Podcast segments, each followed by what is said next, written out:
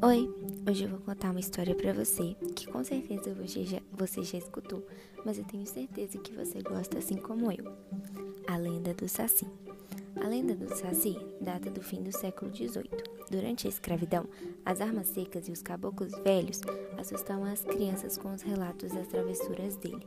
Seu nome no Brasil é de origem tupi-guarani. Em muitas regiões do Brasil, o Saci é considerado um ser brincalhão enquanto em outros lugares ele é visto como um ser maligno.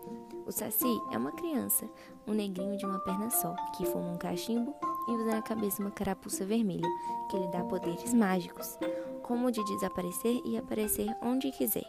Existem três tipos de sacis: o pererê, que é pretinho, o trique, moreno e brincalhão, e o sassurá, que tem olhos vermelhos.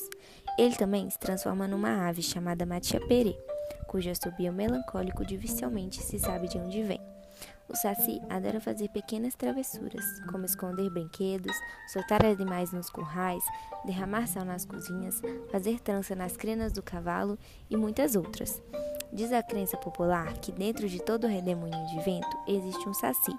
Ele não atravessa córregos nem riachos. Alguém perseguindo por ele deve jogar cordas com nós em seu caminho, porque ele vai parar para desatar os nós e assim deixe que a pessoa fuja. Diz a lenda que se alguém jogar dentro do redemoinho um rosário de mato bento ou uma peneira, poderá capturar o saci, e se conseguir pegar sua carapuça, será recompensado com a realização de um desejo.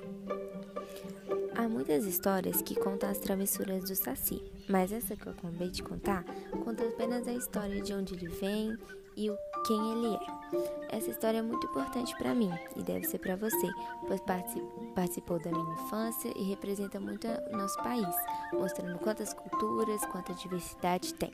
É uma história, é uma lenda e pode ser considerado um mito do folclore brasileiro.